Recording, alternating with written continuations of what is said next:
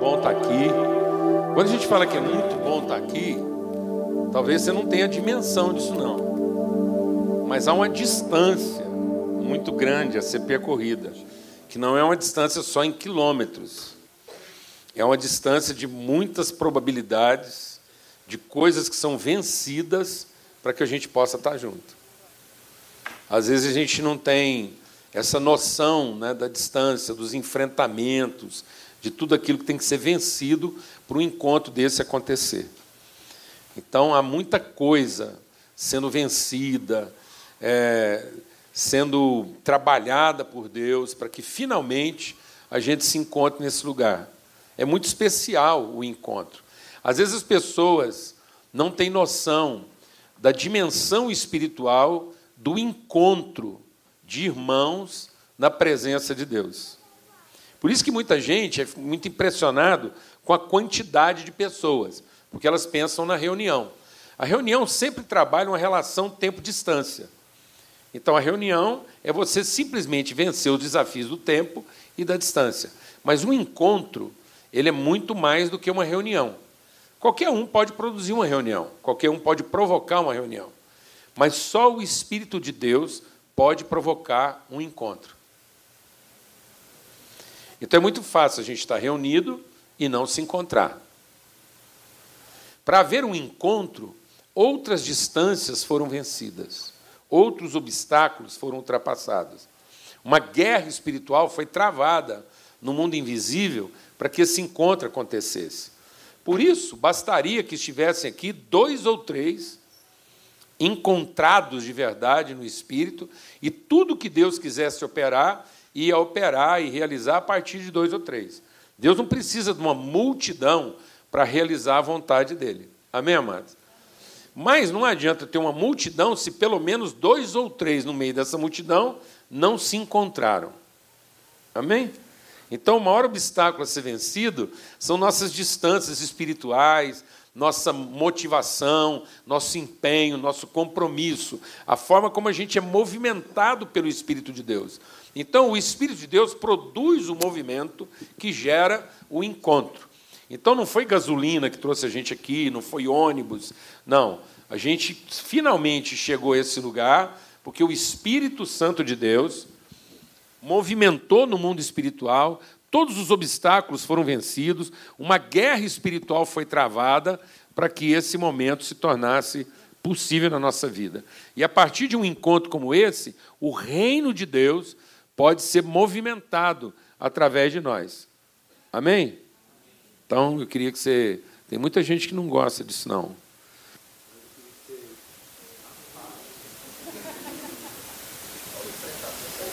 Também. Aí, aqui, pronto.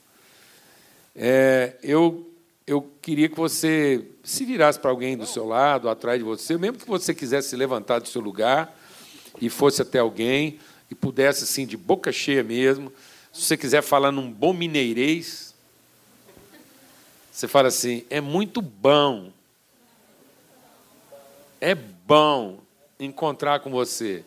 Então, se você tem a alegria do encontro, Testemunhes para alguém agora, se quiser levantar do seu lugar, ir até alguém e falar assim: olha, é muito bom encontrar a família de Deus. Amém, amados?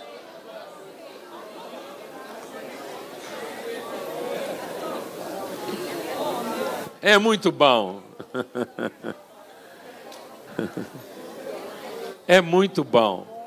É bom demais. É muito bom, é bom demais ter Jesus no coração. Tem uma música assim, né? Anjinho dele. Amém. Ó, vamos ficar esperto com o tempo aqui. Aqui não tem muita hora para começar, não, está parecendo, mas tem hora para acabar, né? Então, abra sua Bíblia lá em Mateus, no capítulo 14.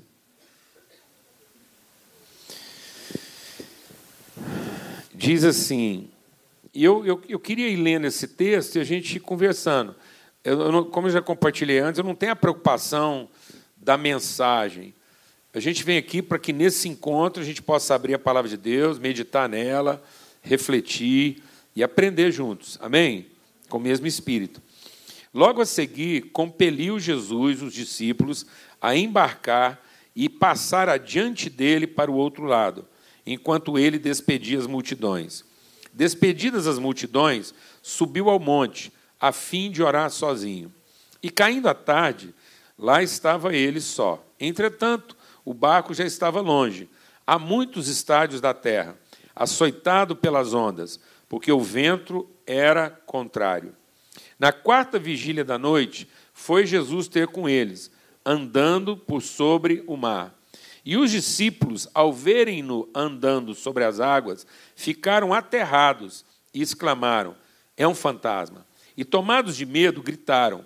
Mas Jesus imediatamente lhes disse: Tem de bom ânimo, sou eu, não tenho medo. Respondeu-lhe Pedro: Respondendo-lhe Pedro, disse: Se és tu, Senhor, manda-me ir ter contigo por sobre as águas. E ele disse: Vem. E Pedro, descendo do barco, andou por sobre as águas e foi ter com Jesus. Reparando, porém, na força do vento, teve medo e, começando a submergir, gritou: Salva-me, Senhor. E prontamente Jesus, estendendo a mão, tomou e lhe disse: Homem de pequena fé, por que duvidaste? Subindo ambos para o barco, cessou o vento, e os que estavam no barco o adoraram, dizendo: Verdadeiramente és filho de Deus. Amém, amados? A gente está conversando aqui sobre esses, esses acontecimentos em torno do Mar da Galileia, e eles são pedagógicos. É muito importante nós entendermos que o teor do Evangelho não é litúrgico. O teor do Evangelho, o caráter do Evangelho é pedagógico. A palavra de Deus diz, Paulo escrevendo a Tito, ele diz que a graça se revelou salvadora, educando-nos a viver. Então, a palavra de Deus não é para estabelecer um rito que. A palavra de Deus é para formar um ser quem. Então, a palavra de Deus é para me ensinar a respeito de quem é o nosso Pai e quem nós somos como filhos de Deus e quem é o propósito da nossa vida. Então, o propósito da nossa vida não é um quê. Deus não nos chamou para fazer um quê. O propósito da nossa vida é conhecer quem nos chamou, para fazer de nós quem nós somos, a fim de que nós possamos ter, com o propósito da vida, gerar outros quens semelhantes a nós e semelhantes àquele que nos chamou. Amém? Então, todo o ensinamento de Jesus é para, ao fim dos seus ensinamentos, nós temos uma consciência bem formada a respeito de quem nós somos como filhos de Deus. Então, ele vem para ser o nosso Salvador, porque ele vem para, como Jesus, de maneira pedagógica, revelar quem é o Cristo, o Filho do Deus vivo. Então, Jesus vem como homem, o Jesus homem vem carregando dentro dele a vocação de desenvolver o Cristo. Por isso a palavra de Deus diz que quando Jesus veio ao mundo, vou falar uma coisa aqui, fecha a porta e ninguém sai. Quando Jesus veio ao mundo, o Espírito Santo estava nele. Então isso quer dizer o seguinte: ele foi formado pelo Espírito. Ou seja, o Espírito Santo estando nele, ele está apto a ter todo o entendimento, a ser pleno na convicção clara de quem ele é. Mas ele não sabia tudo ao mesmo tempo. Amém, amado? Ele foi aprendendo. Por isso que a palavra de Deus diz em Hebreus: ele foi, mesmo sendo filho, ele aprendeu a obediência naquilo que ele sofreu. Então ele teve que sofrer as intercorrências da sua humanidade para ganhar a consciência da sua divindade. Amém? Glória a Deus, amado. Então, às vezes, a gente está achando que Deus vai nos poupar das intercorrências da nossa humanidade. Não. Sofrendo as contingências da nossa humanidade, à luz do Evangelho, do modelo de Cristo, pela revelação do Espírito Santo, nós vamos desenvolver a consciência da nossa espiritualidade como filhos de Deus, como Cristo de Deus, porque nós somos um com Ele, nós somos o corpo de Cristo. Então ele nos salva do que? Salva da nossa ignorância a respeito de nós mesmos. Amém? Então ele veio trazer luz ao nosso entendimento a respeito do que é ser um filho de Deus, de modo que todo aquele que nele crê recebe agora a autoridade de ser um filho de Deus, tanto quanto ele é. Glória a Deus, amado. Então a graça nos salva, educando-nos a viver como um filho de Deus deve viver. Por isso que o segredo do evangelho é sermos transformados pela renovação do nosso entendimento. Por isso que as ações pedagógicas de Jesus se concentraram em torno do mar da Galileia. Por que esse mar da Galileia? Porque o mar simboliza o quê? Separação. O mar simboliza exatamente essa distância humana, tempo e espaço, que quando a gente olha para o mar, a gente está impedido de perceber a realidade lá do outro lado. Por isso que ele nos desafia a atravessar, a sermos conduzidos, a sermos movimentados. Eu amo essa palavra. A gente ser movimentado. A vida com Deus é movimento. Então, nós temos que ser movidos pelo Espírito Santo ao conhecimento de Deus e, em conhecendo a Deus, conhecer a nós mesmos e a nossa vocação. E romper, atravessar por esse mar de ignorância. Por isso que a palavra de Deus diz que lá na eternidade, duas coisas que nós estamos acostumados a conviver todo dia vão desaparecer. O que, que vai desaparecer lá na eternidade? Alguém sabe dizer? Não. O que, que com certeza não vai ter lá? Nem noite e nem mar. Glória a Deus, irmão. Amém? A noite já não existe e o mar também já não existe. Por quê? Porque noite e mar são símbolos de quê? Da distância intransponível do homem, porque são símbolos da ignorância que nos separa da promessa. O que, que estava entre a promessa e o povo? O mar. Então eles têm que atravessar isso para serem libertos da escravidão. E eles eram escravos por quê? Porque alguém os escravizou? Não, porque eles se submeteram à escravidão por não conhecerem o verdadeiro propósito da vida deles. Então ninguém pode nos escravizar. Nós é que nos submetemos a um jugo de escravidão porque ignoramos aquilo que é o propósito de Deus para a nossa vida. Amém, amado? Então, é, é, a gente acaba ficando escravo da própria ignorância porque a gente se rebela contra essa vontade. E aí, assim como a noite, por isso que a tristeza só pode durar o quê? A noite. Porque a tristeza só dura enquanto existe o quê?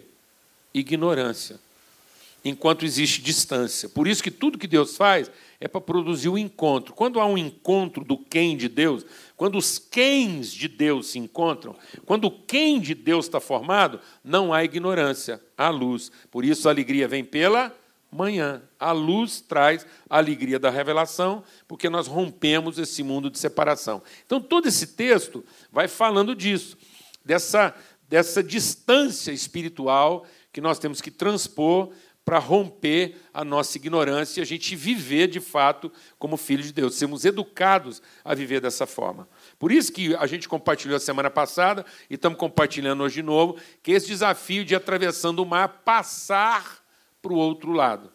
Então muitas vezes as pessoas estão acomodadas à separação do mar. É tão forte isso que quando o povo saiu do Egito, eles chegaram na praia, viram o mar, o que eles pensaram? Eles consideraram que a vida se resumia a duas opções: ou voltar para o Egito e continuar a viver como escravo, ou construir casas à beira do mar ali na praia, porque o mar era intransponível. Então, muitas vezes, nós estamos tentando adaptar. Quem constrói casa na, na praia, constrói casa onde? Na areia. Então, às vezes, a gente está se acomodando. Às vezes, nós estamos passando por muitos problemas que não foi o capeta que criou, e nem é castigo de Deus.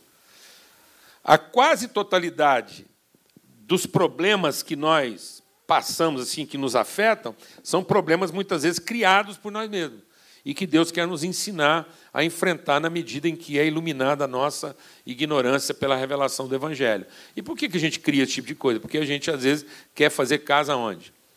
Na praia. Ou quer voltar a viver como escravo. Deus não tem prazer nos que retrocedem e Deus não tem prazer nos tímidos. É tão engraçado isso, né? Fica todo mundo aí discutindo quem vai para o céu, quem não vai. Ah, será que né, LGBT vai para o céu, não vai? E o povo fica aí arrumando um jeito aí. Será que um cara que faz isso, quem faz aquilo, não vai para o céu? Eu vou te falar uma coisa: tímido não vai para o céu. Tem alguém tímido aqui? Não. Agora não tem mais, né? A palavra de Deus diz que os tímidos não entrarão no reino do céu. Porque a timidez é ter orgulho da própria ignorância. Toda pessoa tímida é porque ela tem vergonha de pagar o mico da ignorância. Ela tem vergonha de pagar o mico de fazer alguma coisa que ela não estava adequada para fazer e ser repreendida naquilo que ela fez. Então, toda timidez é uma forma orgulhosa de manter a própria ignorância na defesa de si mesmo. Por isso que os tímidos não entram no reino do céu, porque não querem atravessar o quê? O mar. Não querem procurar o encontro. Prefere a reunião do que o encontro. Então Jesus, eu gosto aqui do texto, que ele diz assim: ele os impeliu, diga comigo, impeliu.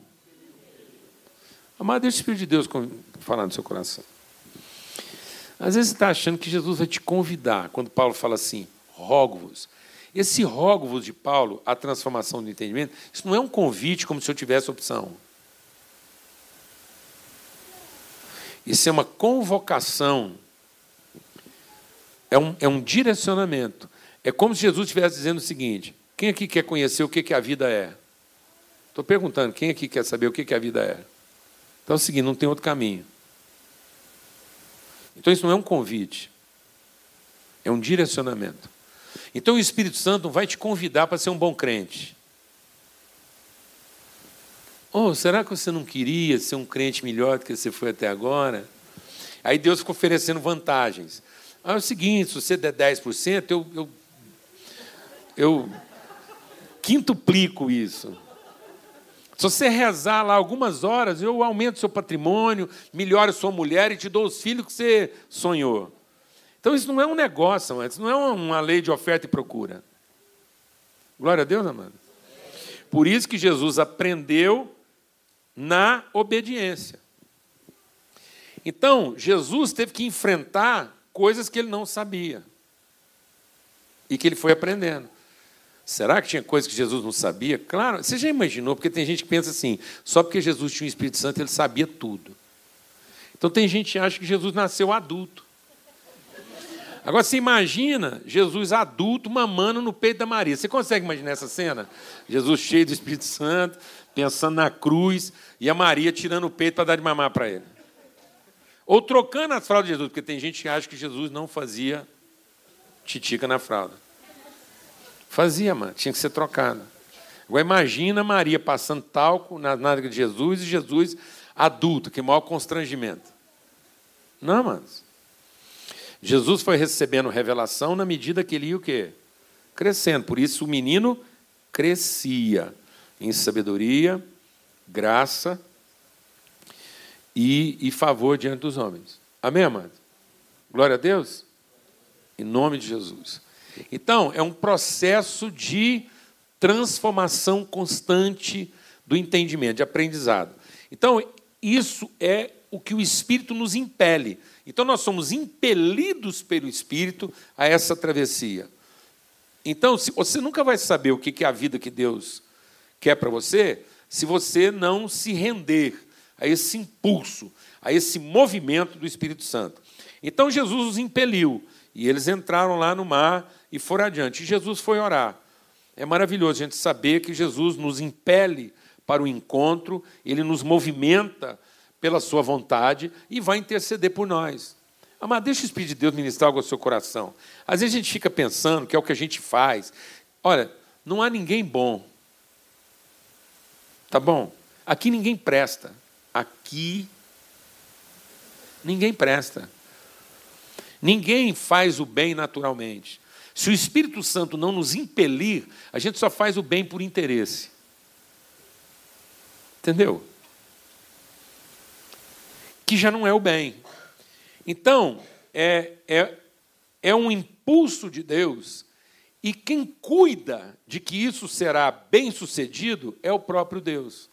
Então, quando Jesus impele, ele vai interceder por nós. Glória a Deus, amado. Porque às vezes você está achando que a sua oração vai resolver. Eu até compartilhei semana passada.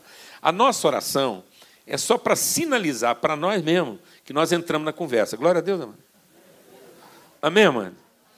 Porque às vezes você está achando que a nossa oração chamou Deus para conversa. Não. Quando eu oro, é para falar para Deus que eu estou prestando atenção e quero conversar. Glória a Deus. É que eu estou entrando na oração dele. Porque Jesus falou assim para Pedro: Pedro, você não vale nada, você vai me negar. Você, você, Pedro, assim, antes do galo cantar três vezes, você vai me negar. Não, antes que o galo cante, você vai me negar três vezes. Não é o galo cantar três vezes. O galo cantava uma e o Pedro já tinha negado três. Então, é, ele falou assim: antes que o galo cante, você vai me negar três vezes.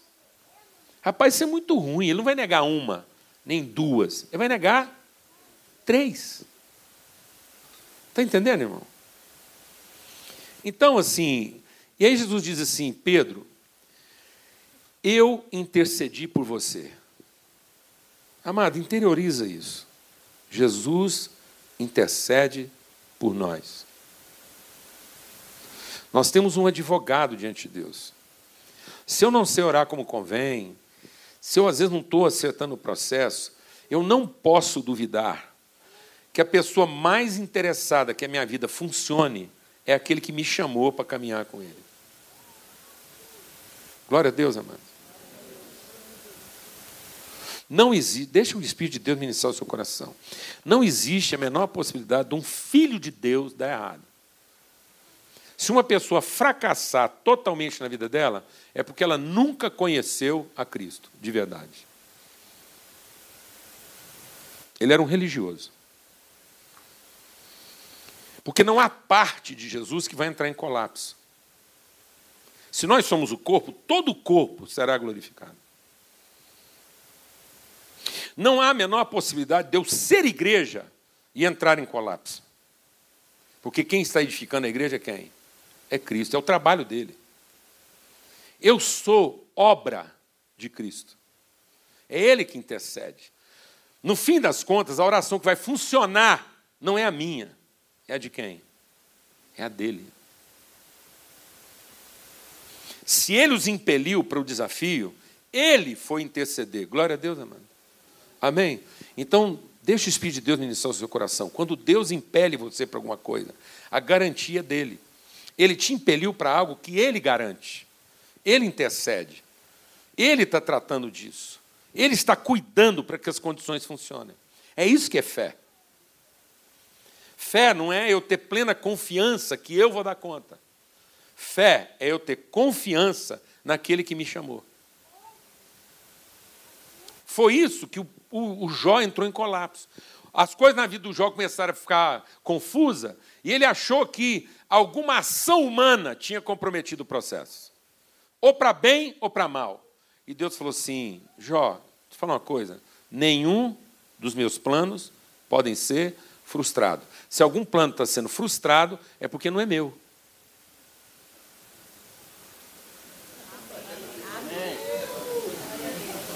Então, amado, meu Deus do céu, então que desgraça logo.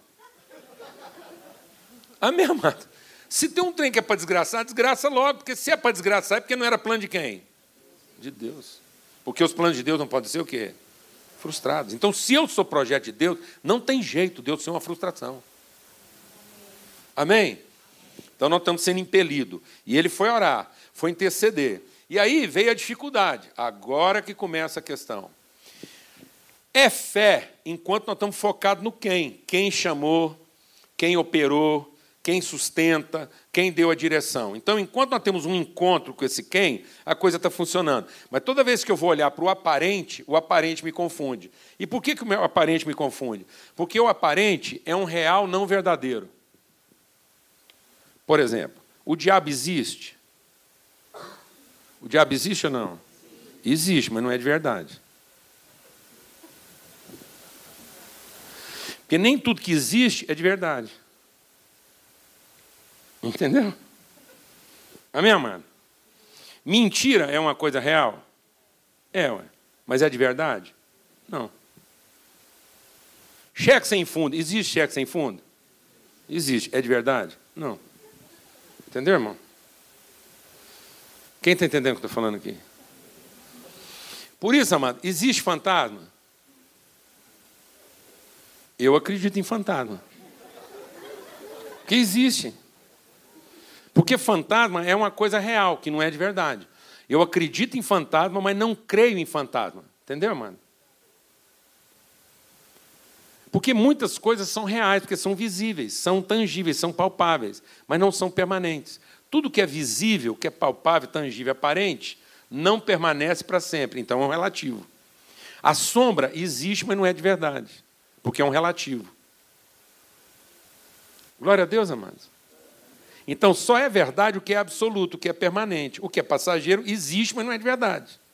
Então, aí é que está. A gente começa a acreditar no que existe, porque deixa de crer na verdade. Quem está entendendo o que estou falando? Por isso, Jesus é de verdade.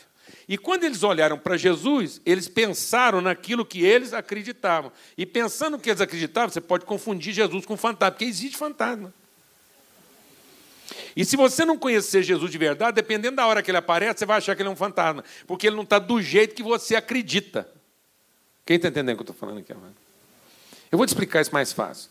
Tem hora, amado, que do jeito que eu me comporto, eu sou o satanás para minha mulher, está entendendo? Porque dependendo daquilo que ela está vendo, eu estou mais parecido com o capeta do que com Jesus. Quem está entendendo o que eu estou falando? Então o que, que ela está vendo? Um fantasma. Aí você fala, pai, não existe, existe, eu estou lá. Eu tenho cheiro.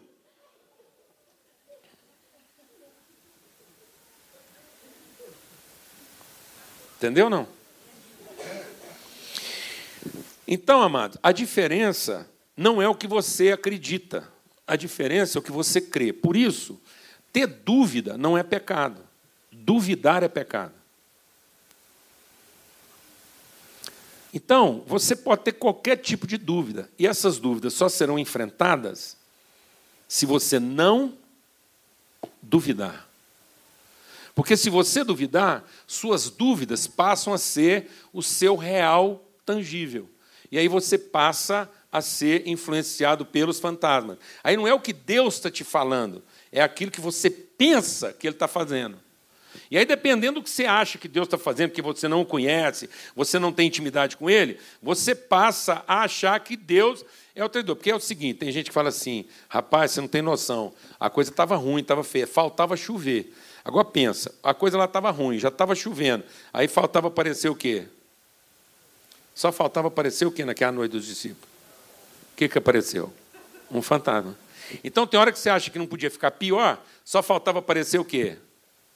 Um fantasma. Aí se Deus aparece e você não conhece a Deus, você vai achar que está vendo o quê? Um fantasma. E não é um fantasma, é Deus. Então, às vezes, aquilo que vem para nos ajudar pode parecer que veio para piorar. Quem está entendendo o que estou falando aqui ou não? Porque nós estamos baseados no quê? Nas nossas crenças, nos nossos tangíveis, nos nossos palpáveis, e não naquilo que Deus comprometeu conosco. Eu vou explicar isso melhor para você entender. Quando o meu filho nasceu, eu tinha muita dúvida a respeito de como é que ele ia ser. Que time que ele ia torcer, que, que ele ia gostar, se ele ia gostar das mesmas coisas que eu mas eu nunca duvidei de que ele era meu filho.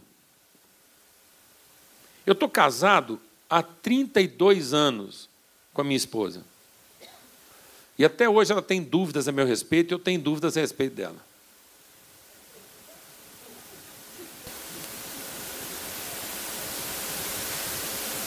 Sabia disso? Não é essas dúvidas que você está pensando, não. São outras piores.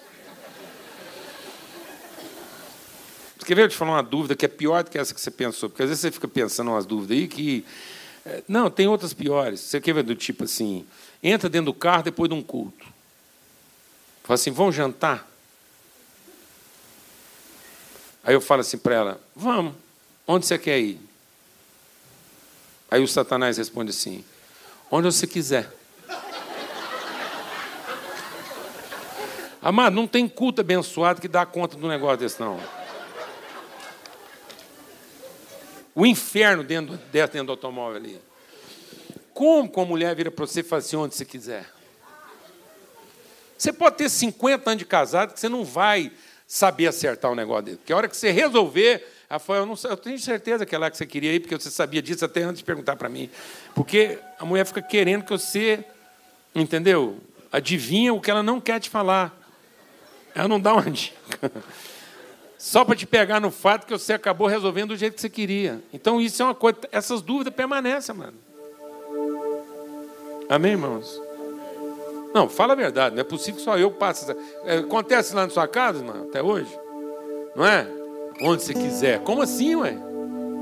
Não, amados. Então, quaisquer que sejam as suas dúvidas, não duvide. Eu tenho certeza que se, se Jesus me chamar para alguma coisa, eu vou ter muitas dúvidas. Tudo que Jesus me chama para fazer, eu fico cheio de dúvidas. Como é que vai ser?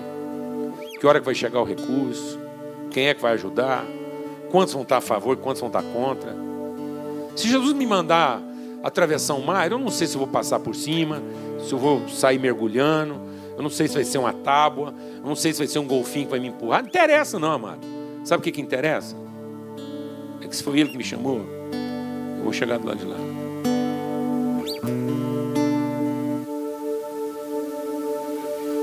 Porque é uma questão do quem, não é a questão do que. Dúvidas do que e como eu tenho até hoje. Eu saí de casa e tinha dúvida. Se eu ia chegar aqui faltando duas horas ou uma, ou se eu ia chegar atrasado. Mas eu tinha certeza de uma coisa e tenho absoluta certeza. Se ele me chamou, o propósito eterno dele vai se cumprir. E haja o que houver, aquilo vai cooperar para um fim proveitoso. E disso eu não duvido. E foi isso que Jesus falou para Pedro. Nosso tempo está curto, nós vamos ter que cortar aqui. Foi isso que Jesus falou para Pedro. Não é porque você teve dúvidas. A questão de Pedro foi por que é que você duvidou? E não é porque você duvidou que podia andar acima das águas. É porque é que você duvidou de mim, e duvidando de mim, você duvidou de você. Porque isso é um acerto entre pessoas. Eu posso ter dúvidas se eu sou capaz de andar sobre as águas ou não. Mas se Jesus me chamou, eu vou colocar o pé fora do barco. Se ele disse vem, eu eu vou. E esse mar vai ser atravessado de alguma forma. Glória a Deus, amados. Então, haja o que houver, não duvide de que é o Espírito de Deus que está te impelindo. Se há algo genuíno e verdadeiro no seu coração, se há um propósito verdadeiro que pode abençoar outras pessoas, não duvide, porque isso não vem de você. Isso vem de Deus, foi Ele que te impeliu, foi Ele que te chamou. Você não é bom o suficiente para oferecer boas ideias para Deus, para Ele trabalhar para ver se elas funcionam. Se há algo verdadeiro no seu coração, se há um chamado, se há uma vocação, se há um propósito, se há um destino a ser cumprido, é o Espírito Santo que impeliu você para isso, para te levar você a um outro lado do seu entendimento a respeito de si mesmo. Então não duvide. Se vierem tempestades, não duvide. Se você começar a ter visões no meio da noite e achar que é um fantasma, não duvide. Porque ele vem ao nosso encontro. Quando a gente está no propósito de Deus, não somos nós que vamos ao encontro dele. Você sabe por que você pede ajuda para Deus no meio da dificuldade, no meio da tempestade? É porque ele veio até nós. Ele se fez ouvir. É a voz dele nos chamando, é ele se apresentando.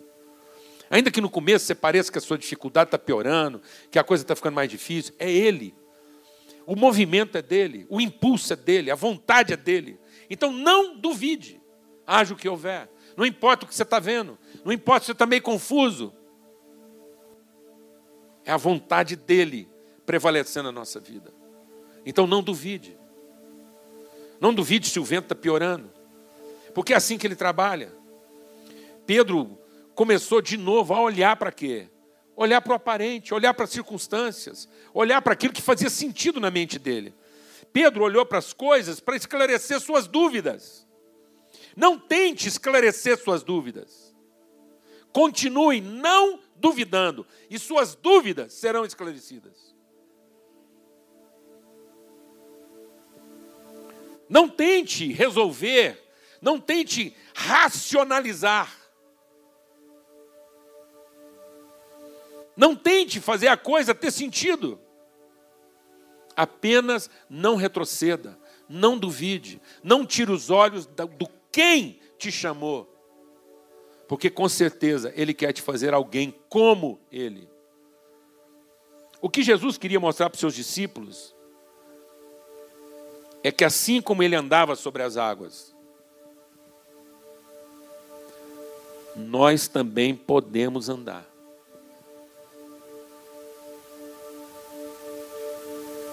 Não pense nisso como um milagre. Mas entenda isso como um atributo da sua natureza. Andar sobre as águas não é o que você é capaz de fazer. Andar sobre as águas diz quem você é. Andar sobre as águas para Jesus não é o que ele é capaz de fazer. Andar sobre as águas para Jesus é o testemunho para nós de quem ele é. E porque ele é quem ele é, e porque nós somos quem nós somos, não há nada que o impedirá de caminhar ao nosso encontro. Então não era uma questão de capacidade nem de ordem, é uma questão de natureza. Ninguém vai impedir o encontro dos filhos de Deus. Ninguém vai impedir que a vontade de Deus seja feita na vida dos seus filhos. E só tem uma coisa que pode te fazer afundar: sua incredulidade.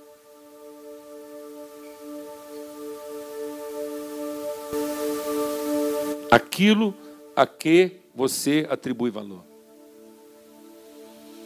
Porque se você atribuir valor à sua capacidade, sua competência, seus raciocínios, sua lógica, seus pensamentos, as ideias das pessoas, as circunstâncias, se você tentar transformar isso num, num conceito lógico na sua cabeça, isso vai afundar você. Porque vai corromper a sua natureza. Vai ser um peso que você não consegue carregar. Então liberte-se hoje daquilo que está tornando sua vida pesada. E sabe o que está tornando sua vida pesada? Suas crenças. As opiniões que você tem a respeito de si mesmo. Suas experiências negativas. Sua lógica. Seus raciocínios. Seus planos feitos fora da vontade de Deus. É isso que faz com que você afunde. Não é porque você não é a pessoa que você é, mas é porque você está carregando um peso que você não foi chamado para carregar.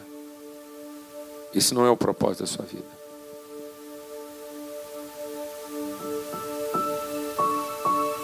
Então volte os seus ouvidos para quem te chamou.